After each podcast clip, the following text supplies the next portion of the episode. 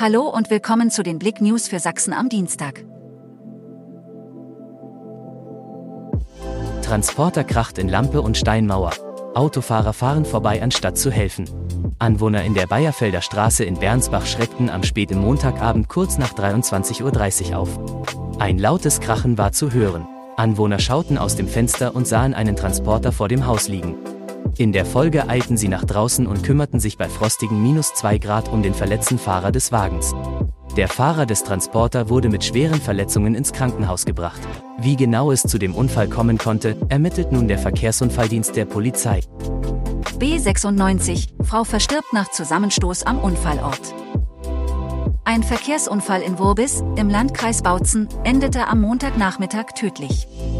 Die Fahrerin, eine Mercedes-Benz Evito der Deutschen Post, wollte von Kostau kommend auf die Bundesstraße abbiegen und übersah dabei offenbar einen VW Polo auf der B96, der aus Richtung Weixdorf-Köblitz kam.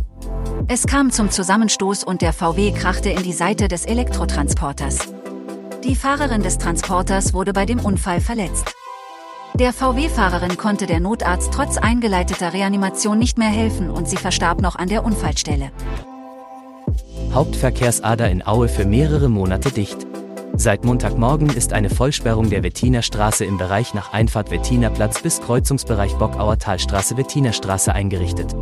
Diese soll voraussichtlich bis zum 26. Mai voll gesperrt sein.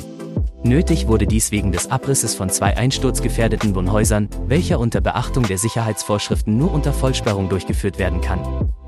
Brandstiftung in Chemnitzer Hochhaus, Großaufgebot der Rettungskräfte vor Ort.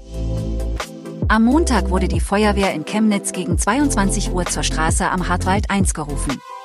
In einem Hochhaus war im Flur der 10. Etage ein Brand ausgebrochen.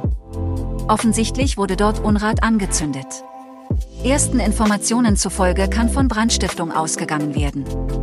Im Haus gab es schon ein halbes Dutzend solcher Fälle in den letzten Jahren. Die Hausbewohner sind genervt. Die 10. und die 11. Etage wurden evakuiert.